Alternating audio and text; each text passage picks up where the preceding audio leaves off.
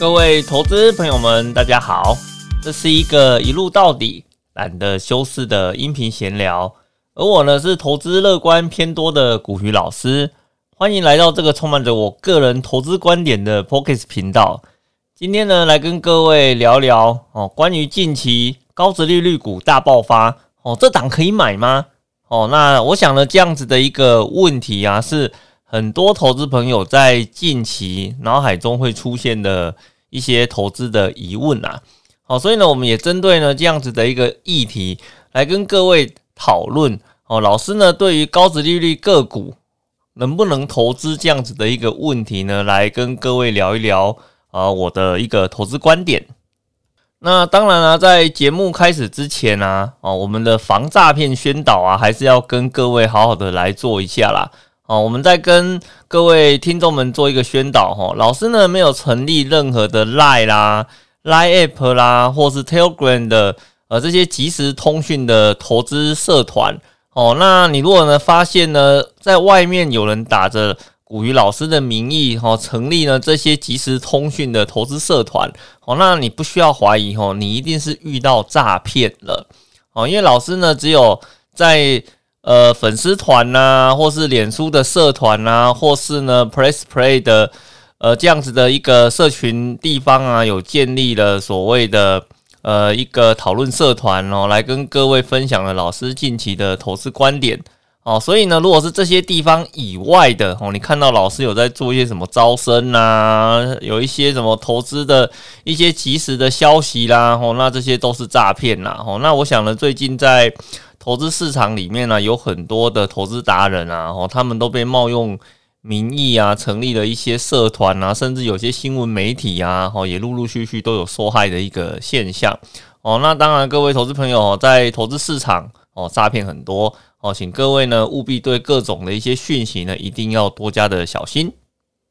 我们在今天节目一开始啊，我们先来跟各位讨论哈，就是我们最近在市场里面啊，可以在很多的一些媒体报道中啊，都会看到很多的高值利率股的清单呐，哈，那甚至有些值利率股一打开啊。哦，随随便便呢都可以看到什么五趴啦、六趴啦、七趴啦，甚至老师看过最夸张的有到十一趴这样子的一个水准呐。所以呢，各位如果有兴趣啊，如果打开一些商业的媒体啊跟新闻内容哦，各位都很容易去接收到这样子相关的一些清单哦。但是呢，我们仔细去看这些清单哦，他们大部分呢都会集中在几个族群里面。哦，比如说呢，呃，在金融类股的族群，哦，比如说像是嗯永丰金啊，或者像群益证啊，哦，那这些都有接近到四点五趴、五趴以上的一个殖利率表现。哦，那另外的话呢，则是比较常见的啦，那种银建类股哦，比如说像远雄啦、黄翔啦，或是根基啦，哦，那这些类股的话，哦，那加上最近有一些打房的消息嘛，哦，所以呢，他们这些类股的股价哦，在近期有受到哦被压低的一个现象，所以呢，我们在这个时间点去算它的值利率哦，那甚至呢有高达七趴的一个。表现哈，那另外的话，则是一些比较偏向是呃传统产业啦，或是一些比较传统的电子业啦，哈，比如说像是呃樱花啦，或者像崇越啦这样子的公司哈，那它的殖利率呢也有接近到四点五趴五趴的一个表现，所以呢你会发现呢，在台股市场中啊，好，我们似乎很容易就可以找到哦非常非常多的一个高值利率的。类股啦，哦，那当然有一个非常大的原因，是因为呢，我们在二零二零年这段时间呢，事实上很多的公司除了有一些疫情的受害股之外啊，那其他以外的公司几乎在去年啊，哦，整个获利呢呈现一个大爆发的一个状况，哦，那当然了，我我们必须坦白讲说，去年这样子的一个获利大爆发啊，我想很多的公司都是。呃，一个始料未及的状况，因为没有人想到会是这个样子嘛，哦，没有想到，哦，在这波疫情之下呢，间接的去催生了很多的新的需求啦，哦，特别是在一些呃可以创造生产力的一些事物上面，哦，那个需求只能以大喷发来形容，哦，哦，那那当然了，我们如果说你在现在这个时间点，哦，你要去找哪些的高值利率股。哦，那我想呢，最快的方式大概就几种了。一个的话是你直接哦去打开新闻哦，那新闻这边它都会帮你做了一些整理啦。不管你是要用纸本的媒体，或者是说用网络的媒体，还是说呢很多的呃财经的新闻的频道哦，他们他们都帮你做了这方面大量的一个整理嘛。因为毕竟这是一个。呃，从六月开始哦，就进入了一个除权息的旺季哦。那我想呢，这些媒体的话都不会去错过，在旺季这边帮各位做一些整理哈，然后让各位呢可以去做一些刺激跟点击的动作哦。所以间接来讲哦，各位呃可以非常轻松的去取得这些相对的讯息哦。那当然，另外一个更快的做法是什么？你就直接找低本一笔的就好了嘛，对不对？因为很多公司的话呢，通常高殖利率的背后呢，另外一个现象的话呢，就是低比较低的一个本益比啦。哦，所以呢，你如果说你不想要靠媒体哦，你想要自己去做搜寻的话呢，我其实我会建议你，你可以直接从呃低本益比的公司哦来做一个搜寻哈。那为什么低本益比来做搜寻很容易呢？首先，第一个各位要个观念哈，如果这间公司在二零二零年它是没有获利。哦，那没有获利的话呢，就代表没有 EPS 嘛。那既然没有 EPS，那自然呢，它就不会有所谓的本益比数字。所以你透过本益比来做一个搜寻，首先在第一个阶段，你就排除了那一些在二零二零年完全没有获利的公司，哦，对吧？哦，那第二个的话呢，呃，通常啊，那个本益比越低的。公司啊，哦，那当然相对来它的股价可能又会比较偏低嘛，哦，那如果再加上它在二零二零年的获利呢，有比较高的一个表现，你在这两个因子互相搭配的条件之下，哦，你很容易就可以得到说，诶，这间公司它殖利率超过五趴，哦，那我想这是一个蛮常见的一个现象了，哦，那那当然了，说台股有很多的个股啊，都是一些呃非常。冷门的产业啦，哦，那这些冷门的产业一般来讲，市场给的本益比评价哦，也比较不会给的这么积极啦，哦，那也很容易得到一些低本益比的现象。哦，所以有时候呢，我们在看这个所谓低本益比的时候呢，偶尔都会有挖到宝的一个情况哈，所以呢，我们在股票市场里面呢，常常有人会跟你讲，呃，一个东西哈，就是散户的战场啊。哦，散户的战场哦，通常呢都会是在所谓的冷门型的价值股上哦，主要的原因就在这个地方哦，因为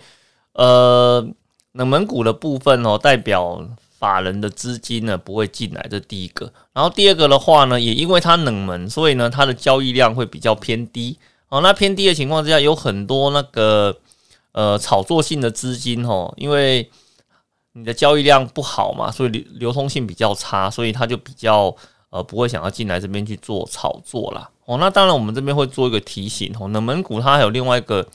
比较大的问题哈，就是如果有人刻意要炒作的话哈，它的股价呢也很容易就会被拉抬。所以呢，我们有时候在看财经节目的时候啊，哦，你如果发现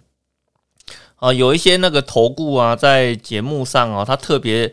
连续性的在吹捧哦某一档股票，而这一档股票的话呢，它的交易量非常的低哦，那你可能就要去注意哦，它这个背后的话可能都有一些问题在哦。那我想这个是我们刚好在讨论呃谈论到这样子的一个议题的时候啊，顺便来帮各位呃观众朋友来做一个提醒哦，就是你想要找到高值利率类股哦，通常呢冷门的价值股哦是很容易去找到。这样子的一个股票哦，那当然呢，它有好处也有坏处啦。哦，好处的话呢，就是你有机会可以找到本益比低，然后股价合理，然后赚的又多的公司哦。那这对散户来讲是一大利基。可是呢，它有个坏处哦，就是它的流动性不好。如果呢有心人士要去狙击它的时候啊，那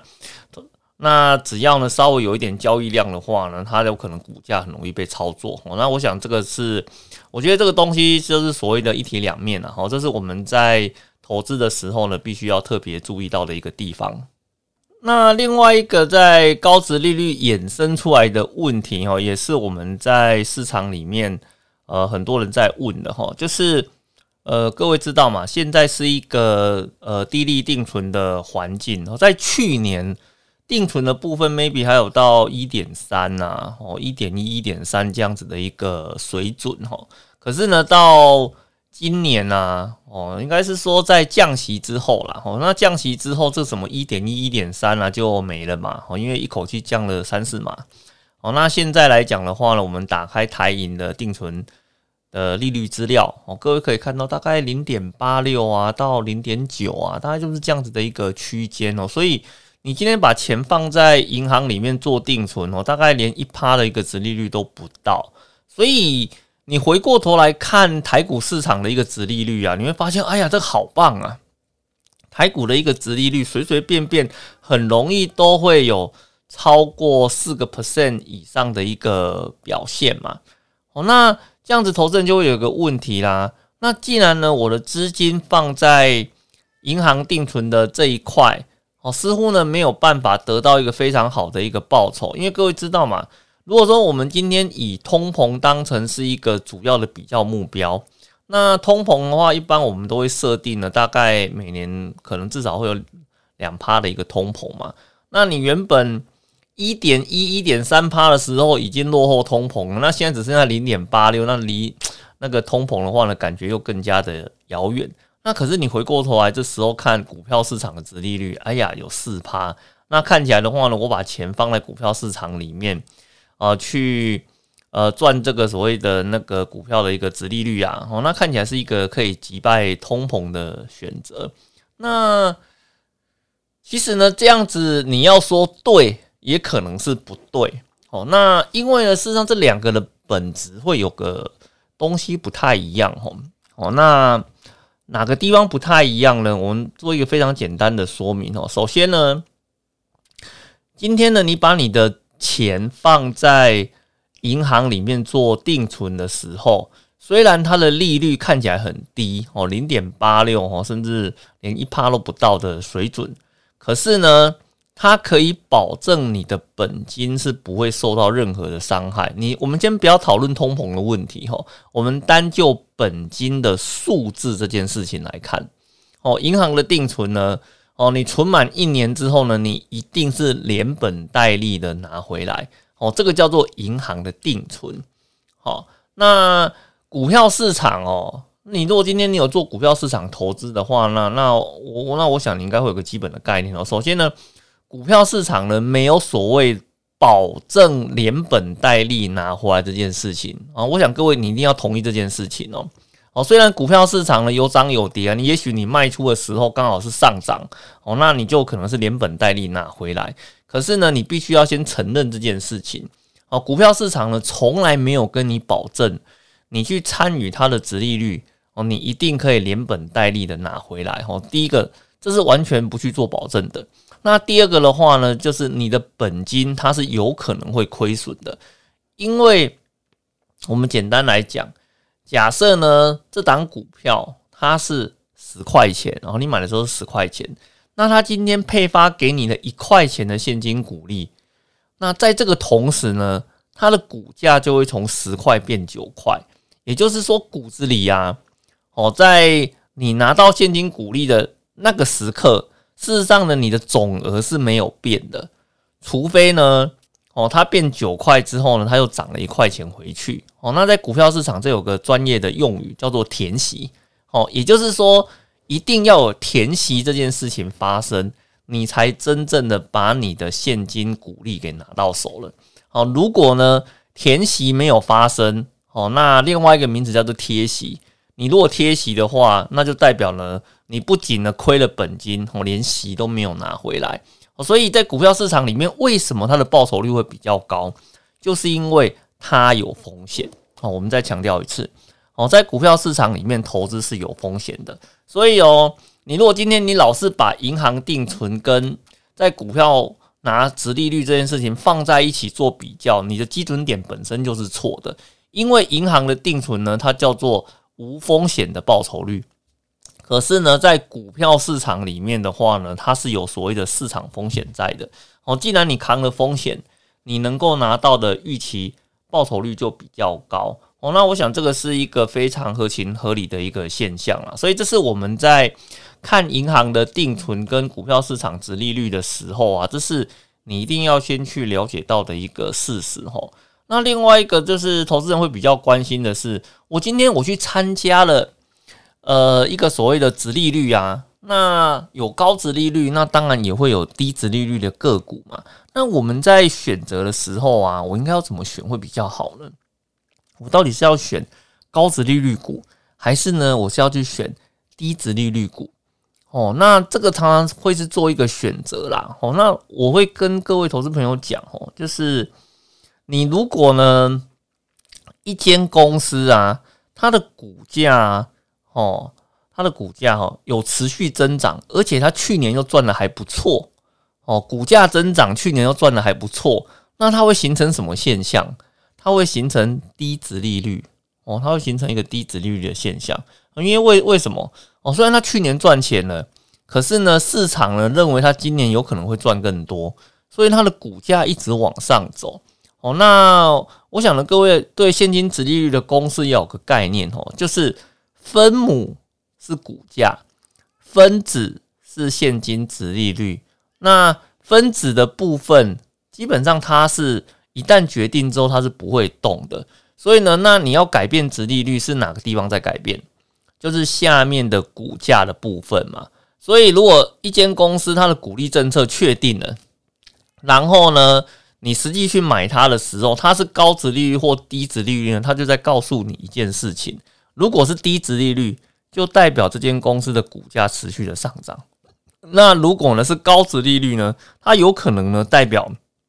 它是一档冷门股，或者是说呢这间公司的股价呢目前正在呈现。逐渐下滑的一个现象哦，所以呢，我们在做这样子的一个选择的时候啊，我常常会提醒一些投资朋友哈，就是你千万不要说，呃，看到高值利率的个股，你就立刻冲进去了哈，因为高值利率的个股通常背后呃，或许会有一些问题哈。首先呢，第一个的问题的话，就是它的股价可能正在下滑哦，那。我想呢，这个这个部分的话是那个第一个问题啦。哦，那另外一个的话呢，就是说这间公司呢，它有可能是一档冷门股。哦，其实冷门股对老师来讲，我觉得那个还好。哦，因为如果冷如果那个冷门股哦，然后有高值利率表现的话呢，其实这是老师可以接受的。哦，那另外一个的话呢，就是高值利率股哦，它填息的速度。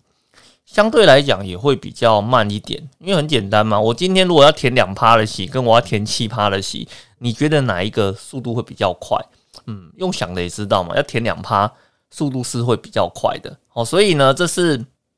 我们在做呃直利率选择的时候啊，如果是以老师本身在做直利率选择上面来讲，吼，那像我呢本身不会。呃，刻意去挑所谓的高值利率股啦，因为毕竟老师是在做投资的时候是以财报做选股为主的哦，所以我们还是主要是看体质哦。那体质，那体质先决定之后，然后这间公司它每年的盈余啊都有呃都有呈现增长的一个趋势哦，那这个才是我们决定呃要不要投资最重要的关键哦。那至于说如果如果说呢，你刚好诶，这间公司获利是增长的哦，但是呢，它是个冷门股的关系，所以它有一个高值利率的表现。我觉得这是一附加得到的一个结果哈。那但是以老师的选股上面来讲的话，其实我优先并不会特别去看重值利率的这一块哦。老师毕竟还是比较看重在它的一个盈余获利数字的表现哦，而且呢，一般来讲哦，通常那个值利率啊，嗯。两趴到四趴这个区间的个股啊，嗯，在经验上哦，有绝大部分它可能都是哦一档那个股票正在上涨的股票哦，或者是说它是市场评价它是一档成长股哦，所以它殖利率才会啊出现比较偏低啦哦。当然不是每一档都是这个样子的哦，但是只是说就老师的一个长期的数据观察上面来讲，你可以呢看到。呃，低值利率股哦，大部分都会有高成长表现哦，这样子的一个相对应的关系啊。那不过细部上面哦，还是要打开财务报表来做一个确认啦。哦。那我们不能够说只是单凭单纯的一个值利率的指标就决定这间公司呢，它是在做持续的增长哦。那我想这样子的一个判断哈，也是也不是那么的公正啦。哦。所以这是我们在看。呃，殖利率个股的时候的话，你要去注意到的一个消息哦，那另外在市场上呢，可能投资人还会再问的是说，那老师除了个股之外，还有没有什么样的一个投资商品啊？哦，它呃，殖利率的表现呢，也有机会能够超过四个 percent 以上的哈。那我想，我们投资商品的部分呢，我们纯粹以你在券商哦，直接那个用券商的 app 可以下单的投资商品为主啦。哦。比如说，你如果在银行的呃那个财富管理银行啊，或者是说在其他的一些基金通路的话，或许还有其他的一个商品哦。但是呢，我们现在就先呃集中讨论在呃证交所可以买到的为主啦。哦。当然，都除了个股之外。还有呢，比如说像是呃特别股哦，那像特别股的部分的话，它的殖利率哦，它大概可以从 三点五趴到四点七趴哦，这样子的一个产品都是有的哦。那另外一个的话呢，则是呃那个债券的 ETF。那债券的 ETF，它的殖利率表现的区间呢，也大概目前哦，就老师目前在呃 Press Play 的一个专案里面整理完的一个结果哦来看哦，大概目前的殖利率哦，应该都有在二点五帕到呃五点五帕之间的区间表现了哦。那当然债券市场的话呢，就一样嘛，就是。呃，高品质、稳定度高的债券，投资利率会比较低一点。哦，那有一些呢，稍微要承担一点风险的，比如说像新兴市场啊，或是像收益债的这一块，哦，它的殖利率表现就会比较高。哦，所以呢，除了你在股票市场之外，哈，事实上呢，你在特别股啊，或者是说呢，你在债券的 ETF 的这一块啊，我相信呢，你也都可以找到呢超过四趴以上的一个产品。哦，那时候当然说，如果各位呢，对于呃，除了股票市场以外，哦，还有哪一些四趴的投资商品哦？那个可以来做参考了，以及它目前的现况如何？那各位的话可以去呃，老师在 Place Play 的开的一个呃那个投资的专栏哦，里面呢，我们都把资料公布在那个地方哦，可以给各位来做一个参考。所以呢，我们在最后的部分哦，我们来跟各位做一下提醒啊，哦，到底我要怎么去？判断这一档高值利率的个股哦，可不可以去做一个参与去做买进的动作呢？我想我们在前面哦跟各位做了一点点提醒啊，就是高值利率个股啊，虽然那个数字看起来比较呃吸引人，可是呢，它背后是有一些问题在的哦。那比如说这个问题的话，是有可能它的股价正在下跌啦，或者说呢，它是一档那个冷门的个股啦。哦，那这种情况的话。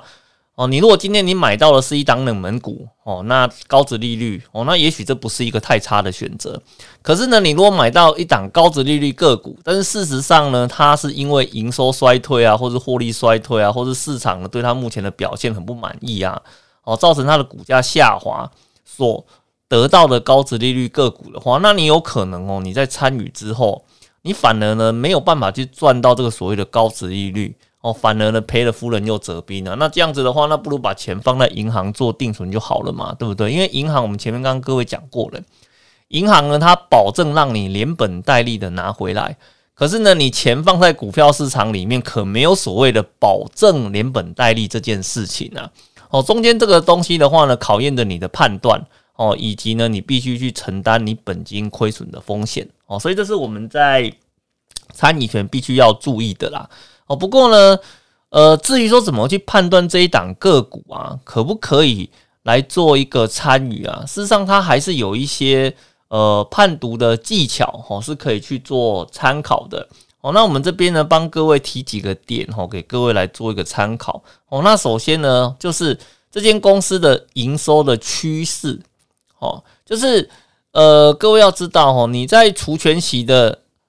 呃，那个时间点啊，哦，它能不能够填全息，有个非常重要的关键，就是它的营收的趋势好不好？哦，这档股票呢，有没有很多人在做抢进的动作？那很简单嘛，那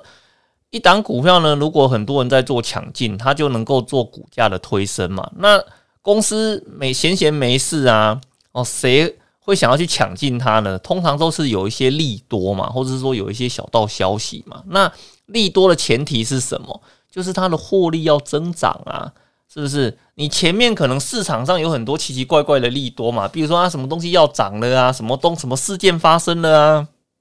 然后这间公司未来预期会怎样怎样怎样啊？哦，这些叫做前置。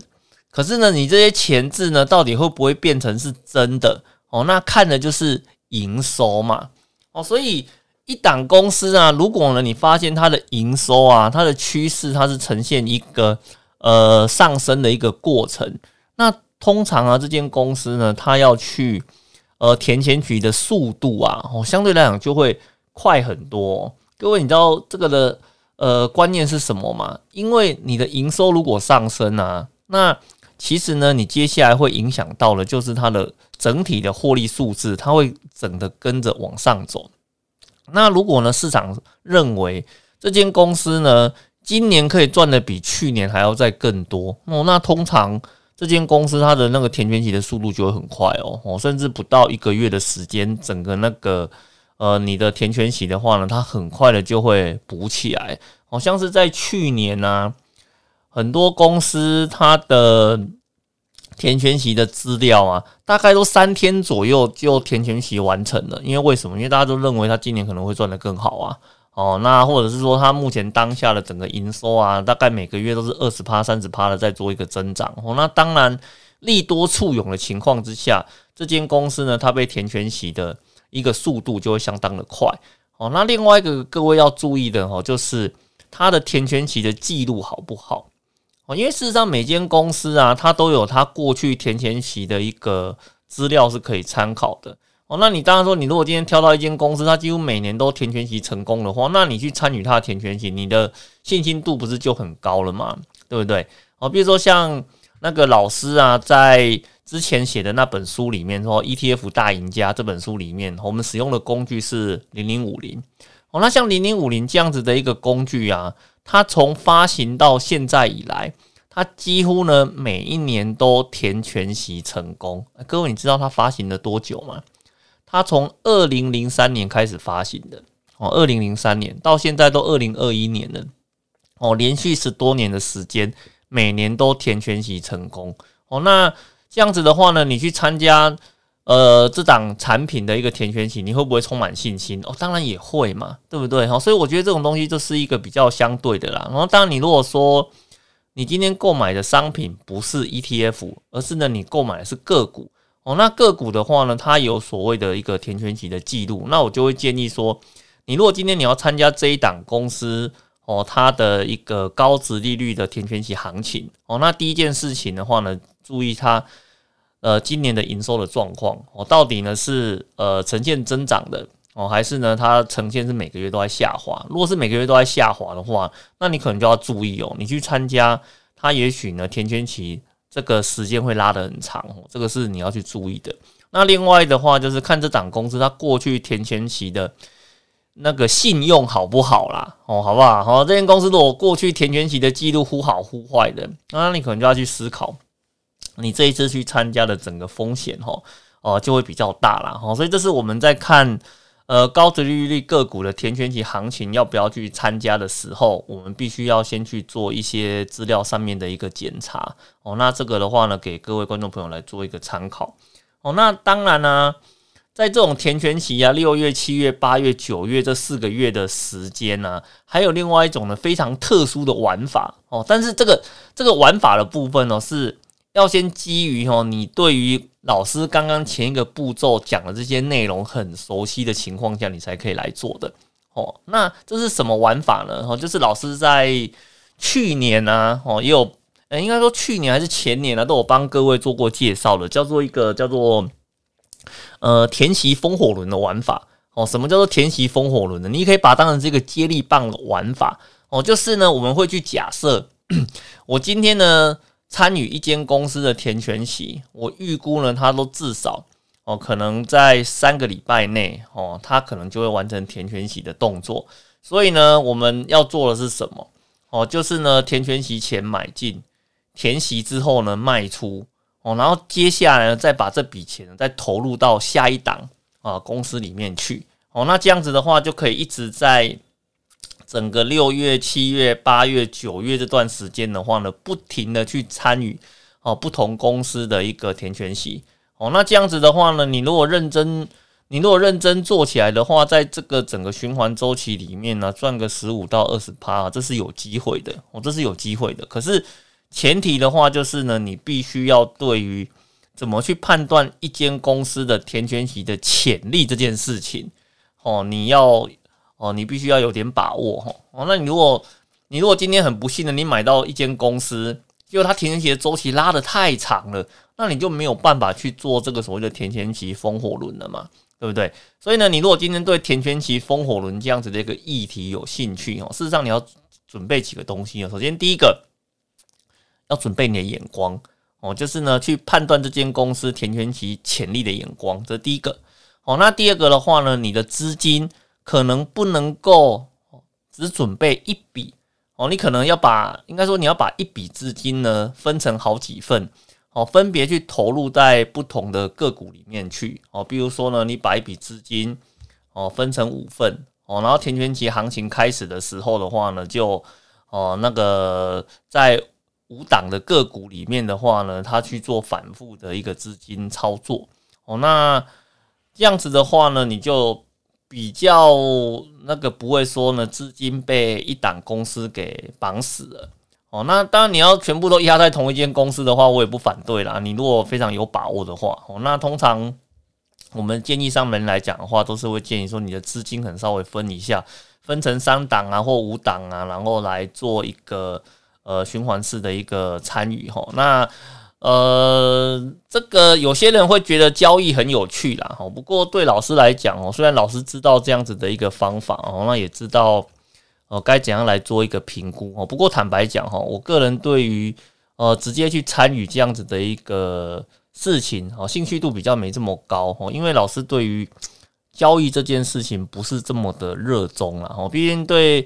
对我来讲，哦，个股这种东西就是买了之后去参与到它公司的整个经营的过程，所以呢，股价的上上下下的波动啊，填权期的与否啊，哈，在我买进之后，基本上我就呃不会花太多的时间再去做其他的操作啊。也就是说，呃，我们是老师这种性格的投资人呐，大概券商会不太喜欢我，因为为什么？因为你都不交易啊，你都不交易，他是赚不到手续费，所以我们就不是所谓的那个券商呃喜欢的一个客户。可是呢，像我们这样子的一个投资人的话呢，反而是公司很喜欢的投资人哦。因为为什么？哈，因为呃，对公司来讲的话呢，像老师这种呃长期稳定的投资人的话，才是他们最呃最需要、最喜欢的，因为。你的股权就不会一直上上下在波动嘛？哦，那这样其实对他们来讲也是有好处的哦。所以，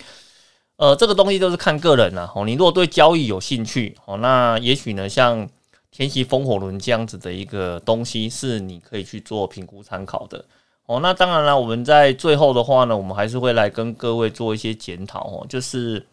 像田玄奇的这一块啊，我们真的要去做参加嘛？哦，那我们这个所谓的参加的话，指的是说。你要不要刻意呢去拿一笔钱出来哦，去刻意去参加这间公司的除权息啊？也就是说，你之前没有持有它，可是呢，你因为它是高值利率股哦，所以呢，你故意去参加它的除权息哦。那我我个人是觉得啦，哦，呃，老师，我个人不会去做这种事情哦。就是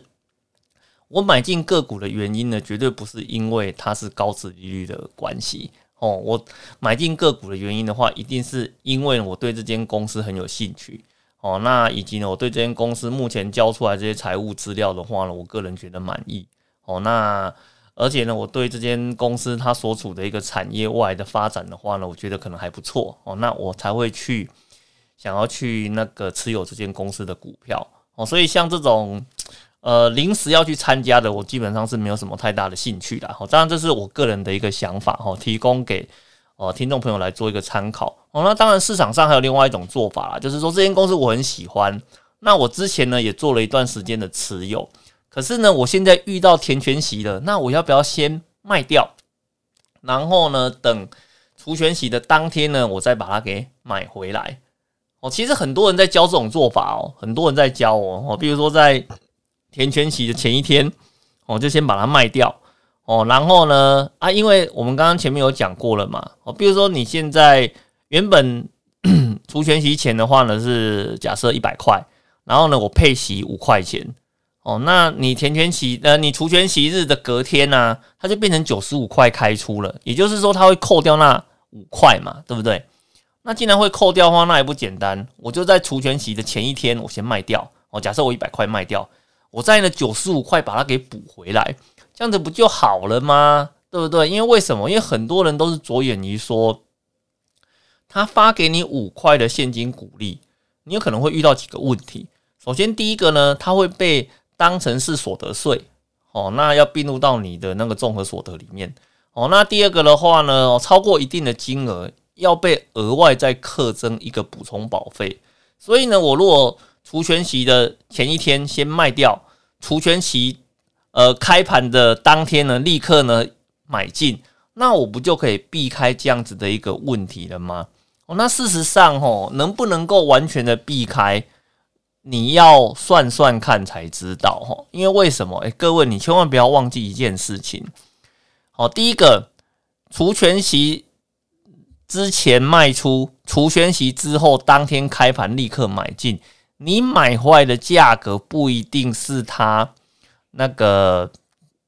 除权息之后的那个价格哦，这是不一定的哦。如果你买了这档个股的话，它刚好是一个比较强势的个股啊，你有可能开盘当天它立刻就填权息回来了哦，有可能哦，有可能哦。我跟各位讲，这是有可能的哦哦。比如说呢，你一原本你预期一百块卖出，然后呢预期九十五块接回来，结果你那个下单开出开出的时候，它秒填哦，变成一百零一。填回来哦，你买到一百零一，那你也是赔了夫人又折兵哦，哦，你也是赔了夫人又折兵哦，因为你那整容你中间的这整个涨幅你全部通都没有拿到哦，通都没有拿到哦，但是你要多付了手续费，这第一个。然后第二个的话呢，就是呃，我们一般来讲哦，它有一个所谓的证券的呃交易手续费哦，跟所谓的证交税，那。我觉得这个部分哦，是每个投资人在思考这个问题的时候，你一定要去算算看哦，你一定要去算算看。我们我要跟各位讲说，通常啊，有一些交易的制度啊，你会想做什么事情，我只能跟你讲哦，政府他都已经思考过了，所以呢，他今天设计出来的这个机制啊，你你很难呢从里面赚到太多的一个便宜啦哦，所以。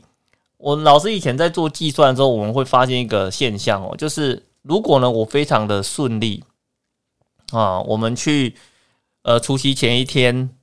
卖出，然后除夕之后的话呢，把它给呃当天的话把它给买回来哦。可是呢，你中间如果再付掉那些手续费跟交易税的话呢，那事实上你的这场交易哦，事实上并没有说非常的一个划算哦，反而赔了夫人又折兵。哦，所以在这个部分，我就会建议投资朋友，你一定要好好的，呃，去思考这个问题哦，并且好好的真的去计算一下，你这样子做的整个交易的成本到底是不是划算？如果划算才下去做啊，如果不划算的话呢，那其实你就可以跟老师一样，就乖乖的当一个呃真正的长期投资人哦，买了之后呢，就不要随便动哦，那好好的去